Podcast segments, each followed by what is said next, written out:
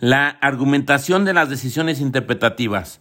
Un extracto del libro Interpretar y Argumentar de Ricardo Guastini con fines netamente académicos o educativos. Un argumento interpretativo es simplemente la razón, el argumento precisamente que un intérprete ofrece para sostener una tesis interpretativa, sea que se trate de una tesis cognitiva o decisoria. Por lo que concierne en particular a la interpretación decisoria, es decir, las decisiones interpretativas, conviene recordar dos cosas. Primero, hay dos tipos de interpretación decisoria, doctrinal o judicial. la interpretación decisoria estándar, elección de un significado determinado dentro del marco de aquellos admisibles, y la interpretación creadora, elección de un significado que no se encuentra dentro del marco, esta última, por otra parte, es prácticamente indistinguible de la construcción jurídica, formulación de normas implícitas, etc. Segundo, en el ámbito de las decisiones judiciales, la argumentación de la interpretación pertenece a la justificación externa de la decisión y es parte integrante de la motivación. Ahora bien, los argumentos interpretativos efectivamente usados en la cultura jurídica existente son muy poderosos, son muy numerosos, perdón, por no decir innumerables. Existen varios elencos de amplitud variable. En lo que sigue, sin embargo, analizo solo aquellos que considero los más importantes y recurrentes. 1. El significado común de las palabras. Hemos dicho en su momento que por interpretación literal pueden entenderse tres cosas bastante diferentes. Una, una interpretación prima facie, una interpretación no contextual y tres, una interpretación no correctora. Pues bien, en alguna excepción, la interpretación literal se argumenta apelando al así llamado significado propio de las palabras.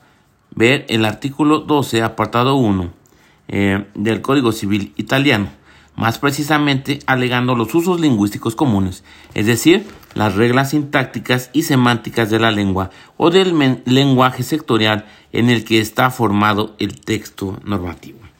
Hay que observar, sin embargo, que el argumento del significado común de las palabras no siempre es factible y no siempre es concluyente. El argumento no es factible al menos a. En relación con términos técnicos propios de una u otra disciplina científica o técnica, supongamos la ciencia de la construcción o la contabilidad, para los cuales constituye interpretación literal el uso de las reglas semánticas adoptadas, más o menos codificadas, en el ámbito de la disciplina de referencia. B. En relación con términos técnico-jurídicos, aquellos que tienen significado exclusivamente en el seno del lenguaje jurídico o que, en cualquier caso, se han tecnificado en el lenguaje jurídico, asumiendo un significado peculiar, para los cuales constituye interpretación literal el uso de reglas semánticas determinadas, según los casos, bien por el mismo legislador cuando sean términos amparados precisamente por una definición legislativa, o bien por la doctrina cuando sean términos objeto de elaboración doctrinal. El argumento, además, no siempre es concluyente por dos simples razones. La primera razón, trivial, es que las reglas, tanto semánticas como sintácticas de la lengua, son a veces muy elásticas, por lo que no siempre consienten alcanzar un significado unívoco y preciso. La segunda, para nada trivial, razón es que aplicando las reglas de la lengua se puede alumbrar la equivocidad y la vaguedad de los textos normativos, pero no resolverlas. Allí donde, por ejemplo, una disposición sea sintácticamente ambigua, por lo que podría ser entendida alternativamente en el sentido A o en el sentido B, la interpretación literal puede solo constituir eh, en señalar el problema, es decir, en afirmar precisamente que la disposición en cuestión admite dos interpretaciones alternativas. No podría considerarse meramente literal una interpretación que despejaba que despejase la ambigüedad y optase por uno u otro de los dos significados en conflicto, ya que al pie de la letra dicha disposición ni significa A ni significa B, sino que precisamente puede significar tanto A como B. Por otra parte, en los lenguajes naturales de vaguedad es una propiedad intrínseca de todos los predicados en su uso común, por lo que de nuevo la interpretación no puede hacer más que señalar el problema, no sería en absoluto literal una interpretación que incluyese en o excluyese de la denotación de un predicado un supuesto de hecho dudoso, marginal, ya que según el uso común del lenguaje, Ese supuesto de hecho es precisamente dudoso. 2. Argumento a contrario e interpretación no extensiva. Merece un apartado especial una variante de la interpretación literal entendida como interpretación no correctora y precisamente la interpretación no extensiva. Pues bien, en favor de la interpretación no extensiva se alega típicamente el argumento a contrario en una de sus variantes ubi lex volidixis ubi tacuit no luit. En otras palabras, el legislador ha dicho exactamente lo que quería decir, lo que no ha dicho evidentemente no quería decirlo, ya que si lo hubiese querido decir, lo habría dicho. En otras palabras, el legislador ha dicho exactamente lo que quería decir, lo que no ha dicho evidentemente no quería decirlo, ya que si lo hubiese dicho, si lo hubiese querido decir, lo habría dicho. Este argumento induce a excluir que se pueda atribuir a una determinada disposición normativa un significado más amplio, más extenso del literal. En otras palabras, el argumento a contrario equivale al rechazo de la interpretación extensiva y lógica. Quien argumenta a contrario se atiene al significado natural del texto y rechaza extenderlo. Si, por poner el ejemplo usual, el legislador ha dicho ciudadanos, debe entender que quería referirse precisamente a los ciudadanos en sentido estricto y no a las personas en general, es decir, incluidos los extranjeros y los apátridas. Supongamos que en una disposición normativa como el artículo 17, apartado 1 de la Constitución italiana, confiera cierto derecho de, para el caso, el derecho de reunión a los ciudadanos. Argumentando contrario, se afirmará que la disposición en cuestión eh, confiere el derecho de solo a los ciudadanos y calla respecto de los extranjeros y los apátridas. Desde este punto de vista, dicho en otras palabras, falta una norma que confiera el derecho a los extranjeros y a los apátridas, pero obsérvese bien, la falta también de una norma que niegue tal derecho a los extranjeros y a los apátridas. La Constitución es lagunosa en materia de derecho de reunión de los extranjeros y de los apátridas.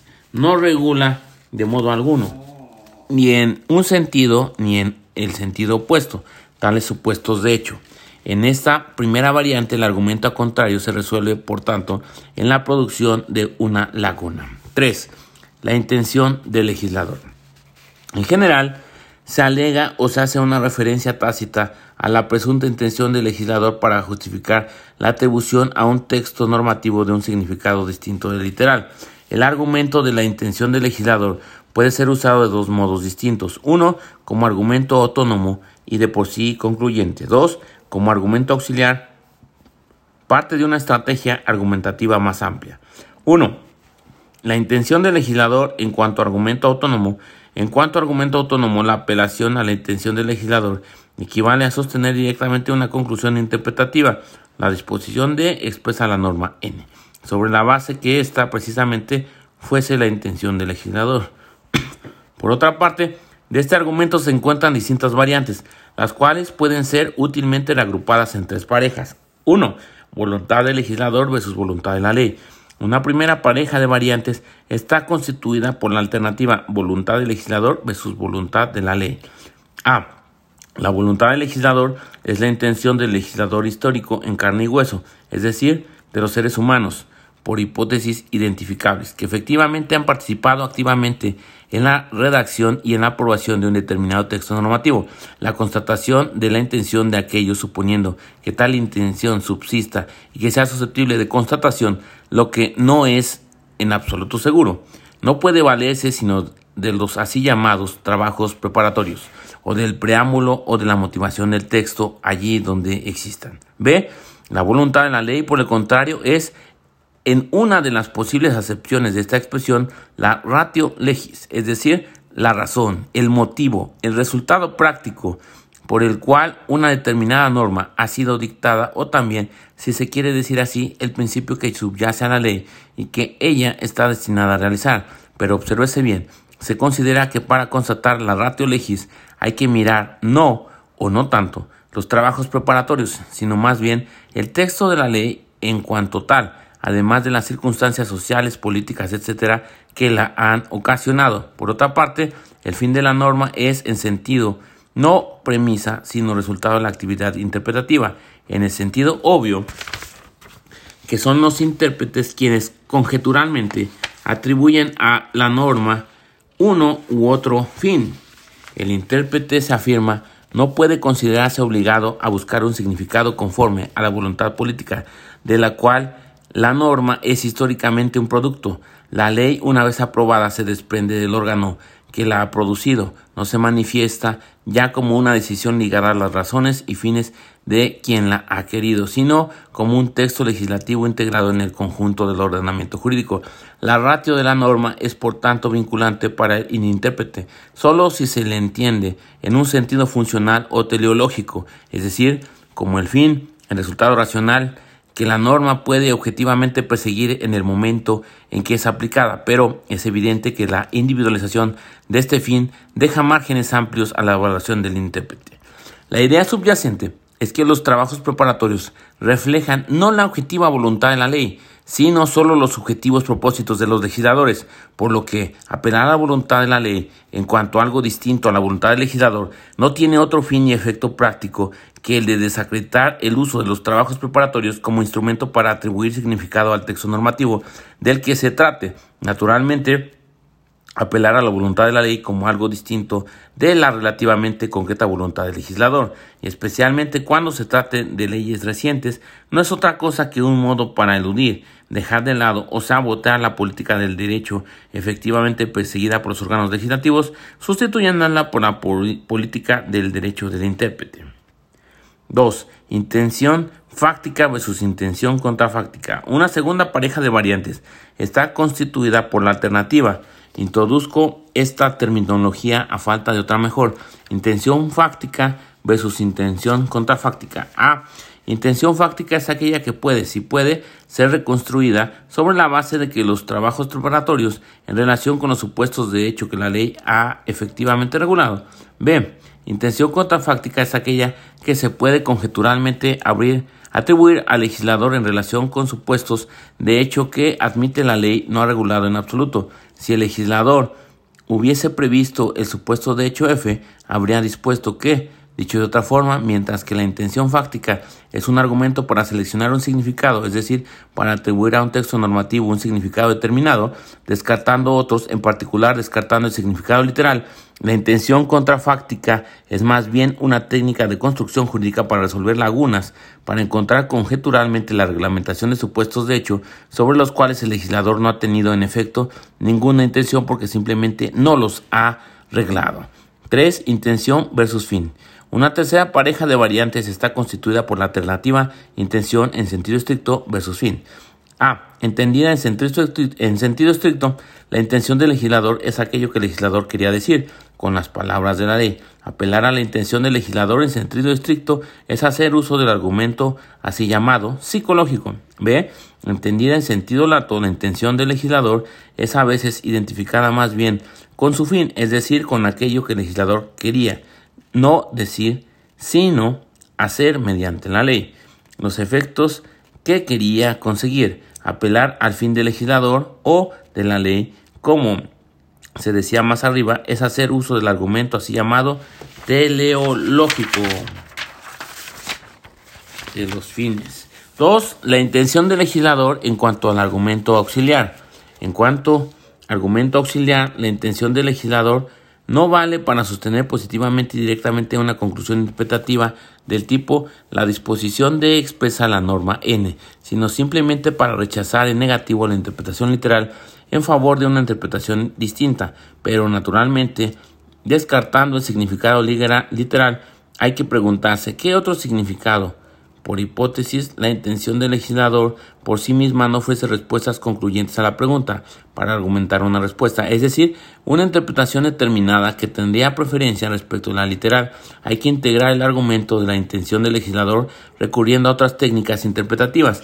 A continuación, veamos las principales. 4. Analogía e interpretación extensiva.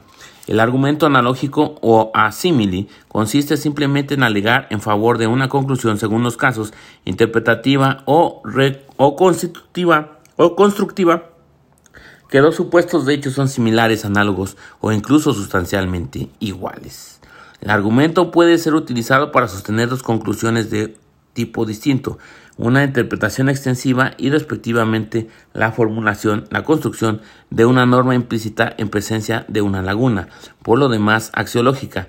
La interpretación extensiva es un tipo de interpretación en concreto, tiene que ver con la aplicación a casos concretos de la norma previamente identificada.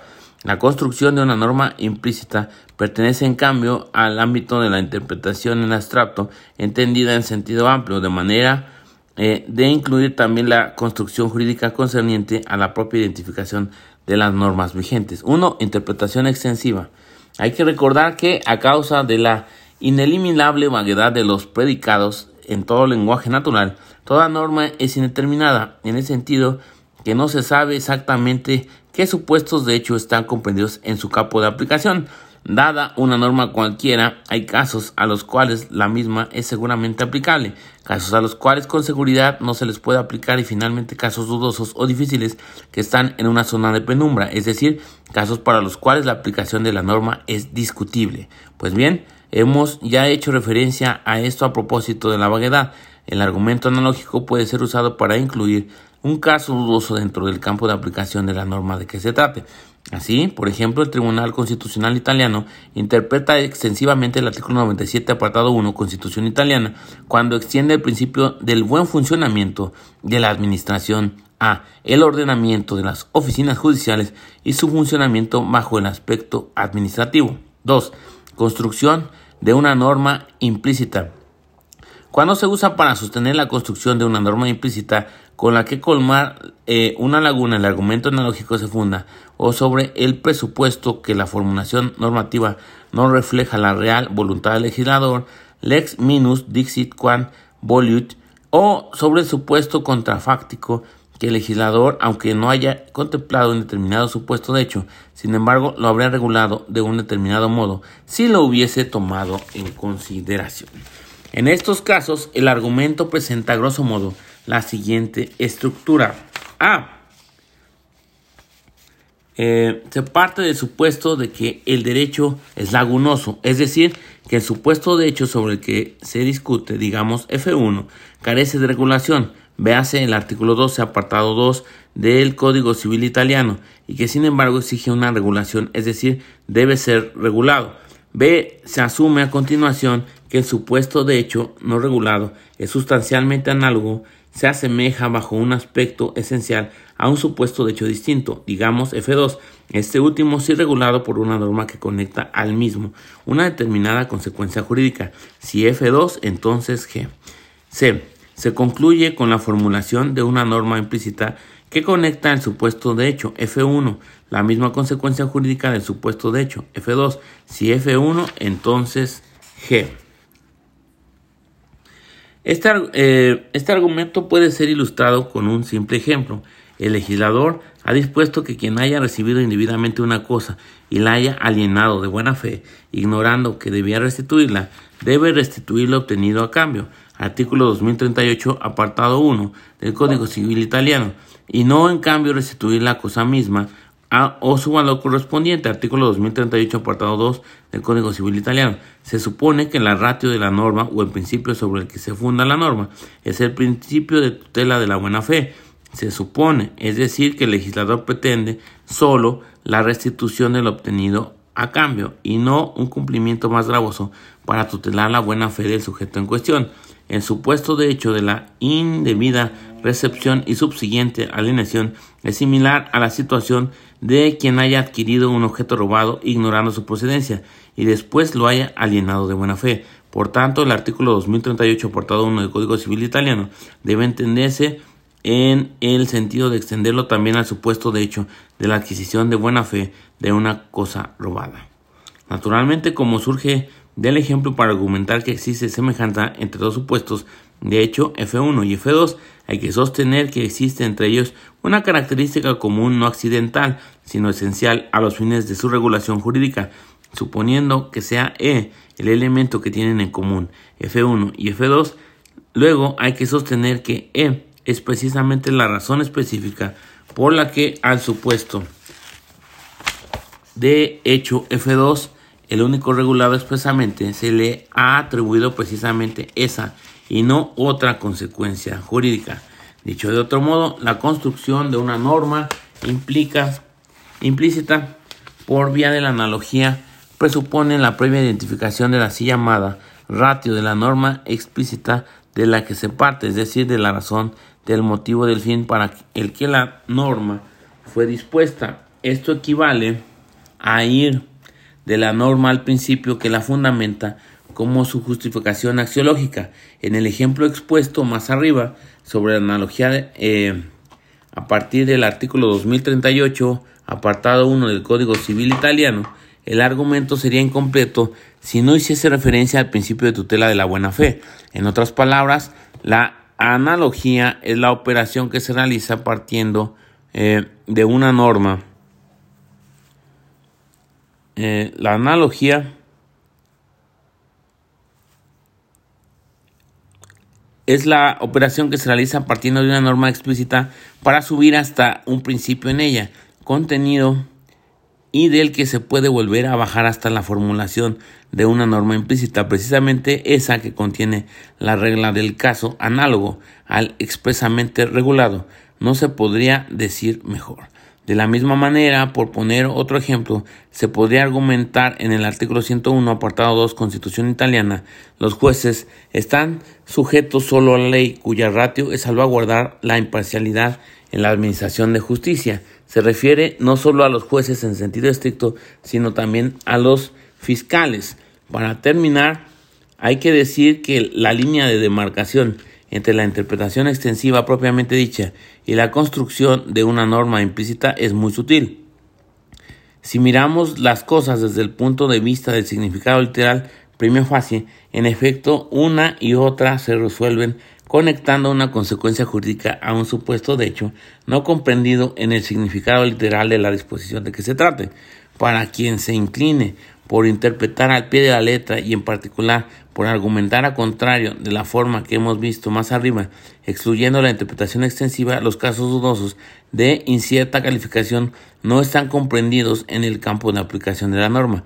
Desde ese punto de vista que en el ordenamiento italiano vigente es obligatorio adoptar en materia penal artículo 1 del Código Penal italiano, artículo 14, disposición preliminar del Código Civil italiano, la así llamada interpretación extensiva no constituye verdadera interpretación, sino creación enmascarada de una nueva norma implícita, y la diferencia entre interpretación extensiva y construcción de una norma eh, nueva para, parece reducirse simplemente a un modo distinto de argumentar o de expresar una misma operación. Por ejemplo, se puede aplicar una norma en materia de religión al movimiento así llamado de la cienciología, alegando indiferentemente que el supuesto de hecho no está expresamente regulado, pero que la cienciología es similar a una religión, o bien que la cienciología es una religión en sentido lato.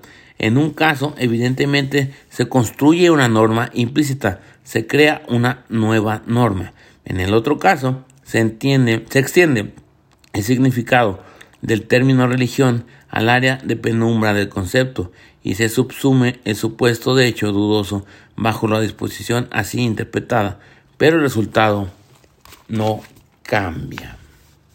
El argumento a fortiori. El argumento a fortiori presenta una gran similitud con el argumento analógico en su variante constructiva. También el argumento a fortiori se alega para apoyar la formulación de una norma implícita con la que colmar una supuesta laguna. También este argumento se fundamenta sobre el supuesto contrafáctico que el legislador, incluso no habiendo regulado un determinado supuesto de hecho, sin embargo, lo habría regulado de ese modo si lo hubiese tomado en consideración. También este argumento presupone una conjetura en torno a la ratio legis. El argumento a fortiori se diferencia del argumento a simili solo por el hecho que no necesita que se verifique la semejanza de los supuestos de hecho tomados en consideración. La estructura del argumento es, grosso modo, la siguiente. A.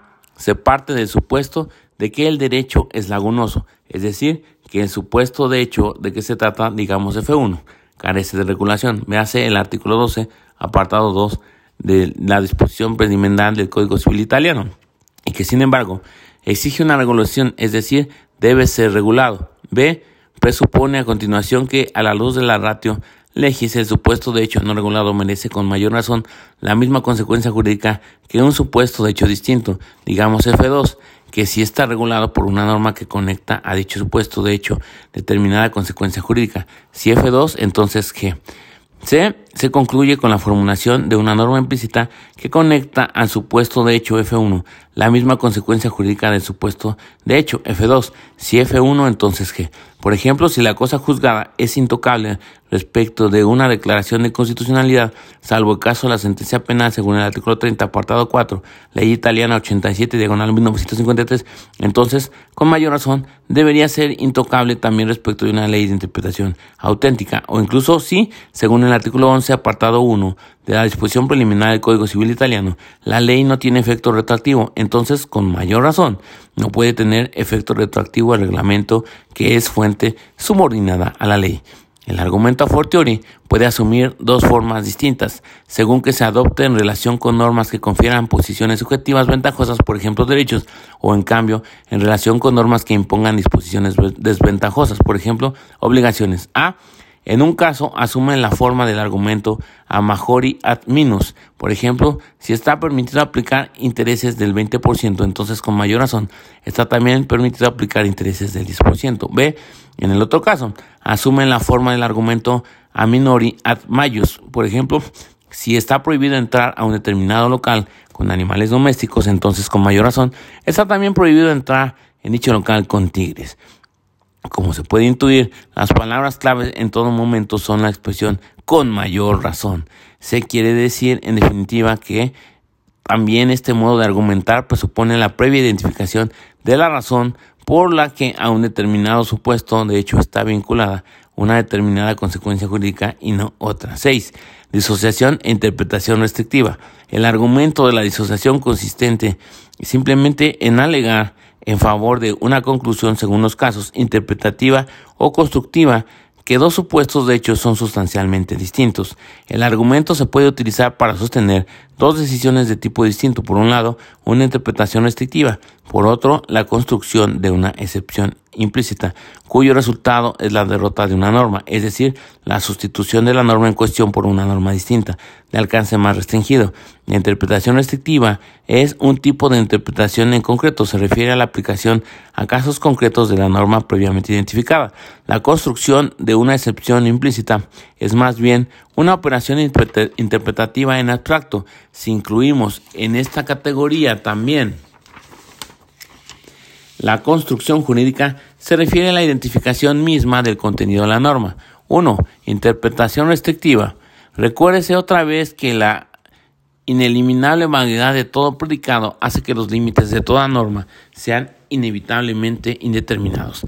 Dada una norma cualquiera, hay supuestos de hecho a los cuales esta resulta sin duda aplicable, supuestos de hecho a los cuales sin duda dicha norma no puede ser aplicada y por último, supuestos de hecho dudosos o difíciles que se encuentran en una zona de penumbra, es decir, supuestos de hecho para los cuales la aplicabilidad de la norma es incierta o controvertida.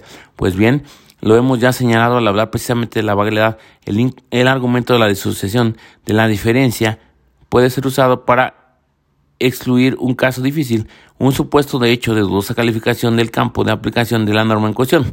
Por ejemplo, el Tribunal Constitucional italiano interpreta restrictivamente el artículo 41, apartado 1 de la Constitución italiana sobre la iniciativa económica privada cuando afirma que tal disposición tutela solo la posición del empresario y no así la de quien interviene capitales con fines productivos o incluso el mismo tribunal interpreta restrictivamente el artículo 122 apartado 4 de la Constitución italiana no responsabilidad de los consejeros regionales por las opiniones expresadas y los votos dados en el ejercicio de sus funciones, cuando precisa que las funciones en cuestión solo son aquellas conferidas por la Constitución o por las leyes del Estado, no aquellas eventualmente conferidas por leyes regionales. 2. Construcción de una excepción implícita. Cuando es utilizado para sostener la existencia de una excepción implícita, es decir, no formulada, el argumento de la disociación se funda o sobre el presupuesto de que el legislador haya dado por supuesta eh, determinada distinción, es decir, que la haya querido, aunque no la haya explicitado, o sobre el presupuesto contrafáctico que el legislador, aunque no haya realizado determinada distinción, la habría sin embargo realizado si hubiese tomado en consideración el caso. La estructura del argumento es grosso modo la siguiente. A, aparentemente, es decir, literal. El legislador ha dictado una regulación para todo el conjunto de supuestos de hecho F. Si F, entonces G. B. Sin embargo, dentro de la clase F se deben distinguir dos subclases F1 y F2 sustancialmente distintas. C. Era intención del legislador a la luz de la ratio legis referirse no a toda la clase F, sino solo a una de las subclases en ella comprendidas, por ejemplo, la subclase F1. D. Se sigue eh, de esto que la norma bien entendida incluye, presupone, una excepción que concierne, por ejemplo, a la subclase F2. Si F, pero no F2, entonces G, que es equivalente a la conjunción de si F1 entonces G y si F2 entonces no G. En conclusión, el argumento de la disociación consiste en introducir subrepticiamente en el discurso del legislador una distinción que el legislador no ha en absoluto realizado, de modo tal que se somete el antecedente de la norma a una excepción implícita y así se reduce el campo de aplicación solo a algunos supuestos de hecho expresamente previstos, es decir, previstos según la interpretación literal. Obsérvese bien, excluir una clase de supuestos de hecho del ámbito de aplicación de una norma puede tener, según los casos, dos efectos distintos. A. Es posible que el resultado de la operación sea el de hacer que dicha clase de supuestos ha hecho entre bajo el dominio de otra norma, pero es también posible B que la clase de supuestos de hecho en cuestión no resulte regulada por ninguna otra norma, por lo que el resultado de la operación es la creación de una laguna. Para aclarar el funcionamiento del argumento de la disociación, es útil ofrecer algún ejemplo y es fácil ejemplificar ya que la técnica de la disociación es de uso muy frecuente. El artículo 1428 del Código Civil Italiano dispone que en ciertas condiciones el error es causa de anulación del contrato. El legislador no distingue entre las hipótesis en que el error haya sido cometido por uno solo de los contratantes, considerado error unilateral, y la hipótesis en que el error haya sido cometido por ambos, considerado error bilateral. Sin embargo, argumenta la doctrina, los errores unilaterales son sustancialmente distintos de los bilaterales. ratio de la norma es la tutela de buena fe, pero en el caso del error bilateral, ni siquiera se plantea un problema de tutela de buena fe. Por tanto, el artículo 1428 del Código Civil italiano debe ser entendido en el sentido de que el mismo se refiere tácitamente no al error sino, sin distinciones, sino al error unilateral. Como puede verse, el resultado de esta argumentación es la inclusión de una excepción en la estructura lógica de la norma. Así entendida, en efecto, la disposición se aplica no a toda clase de los errores, sino solo a, una subclase de los mismos, la subclase de los errores unilaterales. En definitiva, el legislador dicta una disposición que se aplica al error sin distinguir entre distintas especies de error. El intérprete, al contrario, distingue allí donde el legislador no ha distinguido. La distinción introducida por el intérprete consiste en subdividir las clases de los errores en dos subclases la clase de los errores unilaterales y la clase de los bilaterales, y en disociar las dos subclases a efectos de la regulación jurídica. El artículo 89, apartado 1 de la Constitución italiana, dispone que ningún acto del presidente de la República es válido si no es refrendado por los ministros proponentes. No se puede escapar que en la disposición se refiere literalmente a todos los actos del presidente y de esto se podría concluir que si todos los actos presidenciales deben ser refrendados por los ministros proponentes, entonces no hay actos presidenciales que no sean adoptados a propuesta ministerial. La doctrina dominante, sin embargo, distingue entre actos presidenciales adoptados por iniciativa ministerial sustancialmente gubernativos y actos presidenciales de iniciativa del propio presidente sustancialmente presidenciales e interpreta la disposición en examen en el sentido de que ésta regula solo los actos del primer tipo, sin disponer nada respecto de los del segundo tipo, por lo que deben ser refrendados por los ministros eh, proponentes los actos que el presidente adopte, precisamente a consecuencia de propuesta ministerial. Por el contrario, los actos llamados de iniciativa presidencial, es decir, los que no se basan en una propuesta ministerial, no entran bajo el dominio del, del artículo 89, apartado 1, Constitución italiana. Así entendida tal disposición, no se aplica a toda clase de los actos presidenciales, sino solo a la subclase de los actos adoptados por el presidente a propuesta ministerial. En conclusión, el constituyente dicta una regulación que se aplica a los actos presidenciales sin distinguir entre actos eh, de distinto tipo. La doctrina, al contrario, distingue allí donde el constituyente no ha distinguido. La distinción introducida consiste en subdividir la clase de los actos presidenciales en dos subclases, la clase de los actos sustancialmente gubernativos y la clase de los sustancialmente presidenciales y en disociar las dos subclases a efectos de la regulación jurídica. El artículo 14 de las disposiciones preliminares del Código Civil italiano dispone que las leyes penales no se aplican fuera de los casos y los momentos en ellas establecidos. Ahora bien, según la doctrina en la jurisprudencia hay dos modos distintos de aplicar una ley penal, fuera de los casos y los momentos en ella establecidos. Uno es la interpretación extensiva el otro es la interpretación analógica. En verdad, la distinción, como hemos visto, es bastante fluida, pero como quiera que sea, la disposición de en examen es comúnmente entendida en el sentido que está prohibida solo la interpretación analógica y no así en la extensiva de las leyes penales. La doctrina, en conclusión, distingue allí donde el legislador no ha distinguido. La distinción consiste en subdividir la clase de las aplicaciones extensivas en dos subclases, la clase de las interpretaciones extensivas puras y simples y la clase de las aplicaciones analógicas.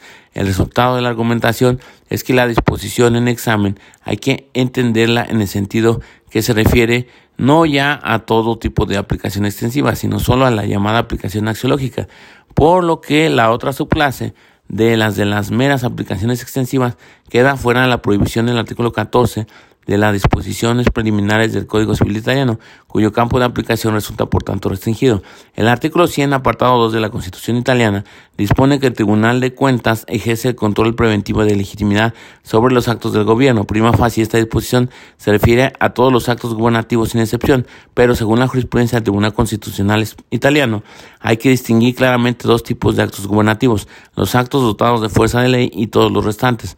La mencionada disposición constitucional hay que entenderla en el sentido de que están sujetos al control preventivo del Tribunal de Cuentas solo los actos eh, gubernativos desprovistos de fuerza de ley, por lo que no contrasta con la Constitución el artículo 16, apartado 1 de la ley italiana 400 diagonal 1998, que aparta del control preventivo del Tribunal de Cuentas los decretos legislativos y los decretos leyes. También aquí el Tribunal Constitucional Italiano distingue allí donde la Constitución italiana no distingue en absoluto. La distinción consiste en subdividir la clase de los actos gubernativos en dos subclases. La clase de los actos de rango legislativo y la clase de todos los actos restantes y en disociar los dos afectos de la regulación jurídica, el resultado de la argumentación es el que se ha dicho el artículo 100, apartado 2 de la Constitución italiana. Hay que entenderlo en el sentido que se refiere no ya a la totalidad de los actos gubernativos, sino solo a los actos gubernativos desprovistos de fuerza de ley, de manera que los actos de rango legislativo quedan fuera de su campo de aplicación. El artículo 503 del Código Penal italiano, en combinación con el precedente artículo 502 penaliza la huelga con fines políticos. El Tribunal Constitucional italiano, al querer evitar el declarar inconstitucional sin más la disposición mencionada por oponerse al artículo 40 de la Constitución italiana, distingue en el seno de la clase de las huelgas políticas aquellas dirigidas a subvertir el orden constitucional o bien a impedir u obstaculizar el libre ejercicio de los poderes legítimos en los que se expresa la soberanía popular de todas las restantes y declara inconstitucional el artículo 503 del Código Penal italiano solo en la parte en que penaliza la huelga política, digámoslo así, no subversiva. El resultado de la distinción es, en conclusión, la tesis según la cual el artículo 40 de la Constitución italiana sí tutela la huelga, no solo con fines contractuales, sino también con fines políticos, pero no la huelga política con fines subversivos. El artículo 10, apartado 2 de la ley italiana 195 diagonal 1958, establece que el Consejo Superior de la Magistratura ofrece el ministro dictámenes sobre las propuestas de ley concernientes al ordenamiento judicial, etc., sin disponer nada respecto de la iniciativa del dictamen. Algunos, sin embargo, distinguen dos tipos de dictámenes, aquellos que hayan sido solicitados al Consejo por parte del ministro y aquellos realizados por el Consejo por propia iniciativa, y alegando que el ministro es el destinatario de los dictámenes del Consejo, sostienen que el Consejo no puede expedir dictámenes del segundo tipo, es decir, dictámenes que el ministro no haya solicitado. Distinguen, por tanto, allí donde el legislador no distingue y subdividen la clase de los dictámenes en dos subclases, las clases de los dictámenes solicitados por el ministro y la clase de los dictámenes por iniciativa del Consejo, de manera tal que disociar así las dos clases a efectos de la regulación jurídica. El, el resultado es que el Consejo no puede expedir dictámenes al ministro que no han sido solicitados. Para concluir, hay que decir que la línea de demarcación entre la interpretación restrictiva propiamente dicha y la construcción de una excepción implícita es incierta. Ambas operaciones, en efecto, se resuelven excluyendo del campo de aplicación de una norma un supuesto de hecho que, según el significado literal de la disposición en cuestión, entraría dentro de tal campo, repitiendo más o menos eh, cuanto hemos dicho a propósito de interpretación extensiva y analógica se puede sostener que la diferencia entre interpretación restrictiva y construcción de una excepción implícita se reduce en última instancia a un distinto modo de argumentar o de expresar una misma operación. Y luego tenemos siete otra vez el argumento a contrario. Nos hemos ya encontrado con el argumento a contrario en distintas ocasiones. Ha llegado el momento de analizarlo expresamente. El argumento conoce fundamentalmente dos variantes. Cada una de ellas consiste, constituye una respuesta distinta al problema, llamémoslo así, de la clase complementaria, dada una norma que regula una clase cualesquiera de supuestos de hecho. F. Se debe considerar que la clase complementaria, no F, carece completamente de regulación o al contrario, que también esta está regulada, aunque sea implícitamente, y que está regulada de manera opuesta. 1. En una primera variante meramente interpretativa, el argumento sirve para sostener una interpretación, en concreto literal y más precisamente no extensiva. Al respecto, nos hemos referido ya en un apartado anterior. 2. En una segunda variante, no meramente interpretativa, sino constructiva, el mismo argumento resulta en la construcción de una norma no formulada, pero se presente implícita. Tomemos otra vez el ejemplo simple pero ilustrativo de una disposición constitucional que confiere un derecho a los ciudadanos como el artículo 18 constitucional. Eh, los ciudadanos tienen el derecho de asociarse libremente. Entendida al pie de la letra, una disposición semejante se aplica evidentemente al supuesto de hecho, ciudadanos. La disposición, sin embargo, no incluye la cláusula solo, no dice solo los ciudadanos. Y el problema que ya conocemos es por tanto el siguiente. ¿Cuál es? Si la hay, la regulación de la clase de supuestos de hecho complementaria, no ciudadanos, es decir, extranjeros y apátridas. Pues bien, el argumento contrario está destinado en ambas variantes a sostener que la norma no se aplica a los no ciudadanos. Sin embargo, uno, en la primera variante, el argumento se alega para concluir que la norma no aplica a los no ciudadanos, en el sentido que calla, nada dice sobre estos. El supuesto de hecho no ciudadanos carece de cualquier regulación, al menos en el nivel constitucional visto que hemos usado para disposición constitucional para ejemplificar. Usado de este modo, nótese el argumento a contrario, se reduce tendencialmente a la producción de una laguna. El supuesto de hecho complementario podría naturalmente ser regulado por otra norma distinta y ulterior respecto de la tomada en consideración, pero podría también no ser regulado en absoluto y en tal caso el ordenamiento sería lagunoso. Obsérvese, visto el ejemplo seleccionado, que una laguna en el nivel constitucional implica que el legislador ordinario puede regular el supuesto de hecho de que se trate del modo que más le agrade. Para seguir con el ejemplo, si la Constitución nada dice sobre el derecho de asociación de los no ciudadanos, cualquiera que sea el contenido de lo que el legislador disponga al respecto, la ley en cuestión nunca podrá ser inconstitucional por falta de un parámetro de constitucionalidad con el que confrontarla. En otras palabras, el legislador puede libremente tanto extender a los no ciudadanos el derecho de asociación como prohibir a los no ciudadanos que se asocien.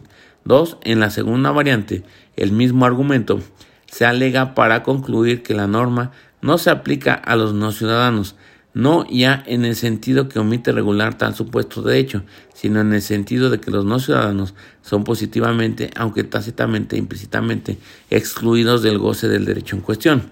En otras palabras, aquí no hay laguna de ningún tipo. El texto normativo, la Constitución en nuestro ejemplo, contiene tanto la norma explícita que confiere un derecho a los ciudadanos, si ciudadanos entonces eh, de derecho de asociación, como la norma implícita que lo niega a los no ciudadanos. Si no ciudadanos, entonces no derecho de asociación, con la obvia consecuencia, eh, para seguir con el ejemplo, que una ley ordinaria no puede pretendiese conferir también a los no ciudadanos. El derecho en cuestión sería inconstitucional. Luego, 8. Interludio. El derecho como sistema. Como ya está quedando medio largo, tenemos que el 9 es la interpretación sistemática. Y luego de eso tenemos el 10, la interpretación conforme.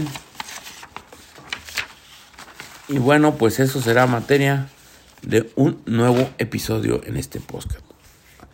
Sin más por el momento, arrivederci.